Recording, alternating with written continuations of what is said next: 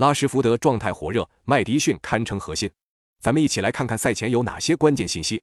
一、拉什福德在周中的欧联杯中延续出色的表现，过去四场比赛他都能取得进球。本赛季各项赛事他的进球数已经来到二十二球了，目前正值职业生涯的最佳时期。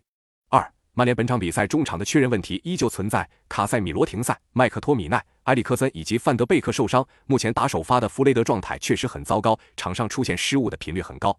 三。莱切斯特城最近取得三连胜，状态回暖，很大程度上是因为他们的伤病问题得到了缓解。核心球员麦迪逊伤愈，队长中后卫埃文斯以及右边卫佩雷拉也伤愈归队。四，莱切斯特城中场麦迪逊过去十九次英超首发取得十三球八助攻的出色成绩，但他在面对曼联时从来没有取得过进球。五，莱切斯特城本赛季客场打进了二十一个联赛进球，仅次于打进二十四球的布莱顿队，客场进攻效率很高，并且目前客场只有一场被零封。那么本场比赛你更看好谁？